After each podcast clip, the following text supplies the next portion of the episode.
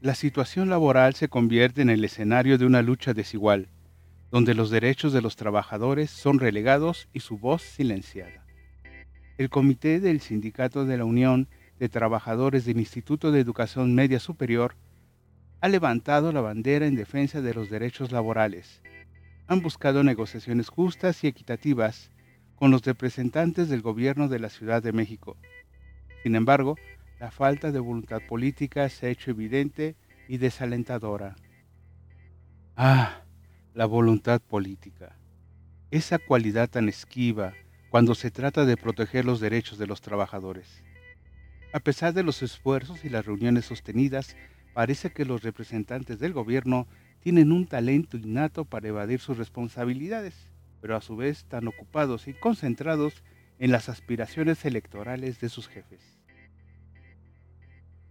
Mi nombre es Ernesto Álvarez, soy eh, trabajo en el Instituto de Educación Media Superior de la Ciudad de México y doy clases de música. Estoy en la en, la, en el plantel GAM 3 y, bueno pues nos dedicamos a, a, estar en el sistema de bachillerato de los chicos para en un modelo que es este propio de la Ciudad de México especialmente para las colonias y zonas difíciles eh, de, de, esta ciudad, en donde hay bastante marginación y hace falta muchísimos servicios.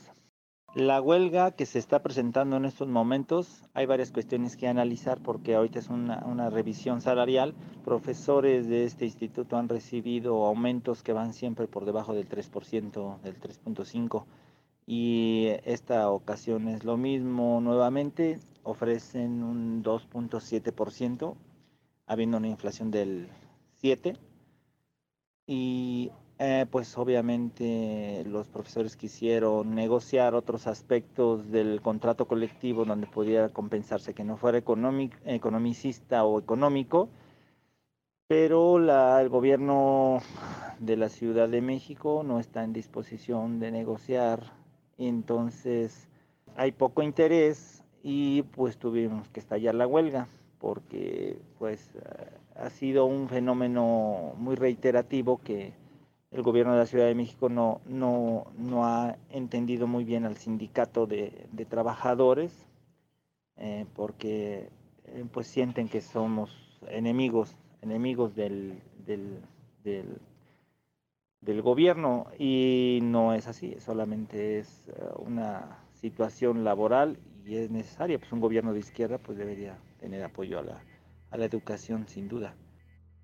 En este contexto se ha anunciado el estallido de una huelga el 5 de junio pasado. Los trabajadores educativos han tomado la decisión de alzar la voz de manera contundente. La huelga se convierte en un medio de demanda legítima y necesaria para exigir un salario digno y condiciones laborales justas.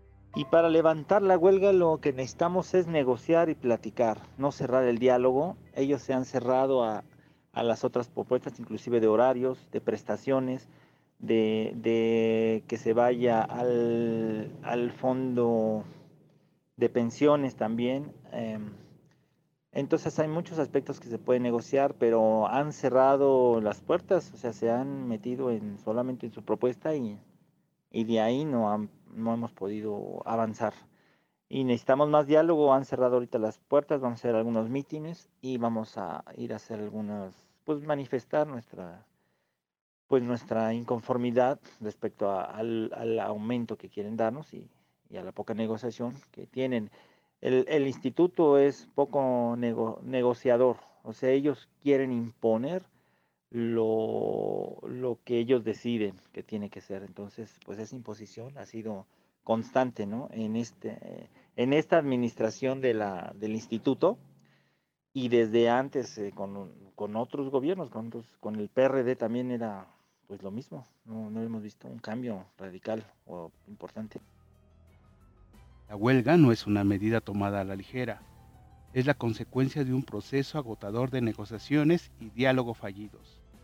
Es la voz colectiva de las trabajadoras y trabajadores que, unidos y solidarios, se alzan para hacer valer sus derechos y demandas. Una huelga se convierte en un instrumento de presión y exigir un trato justo y necesario.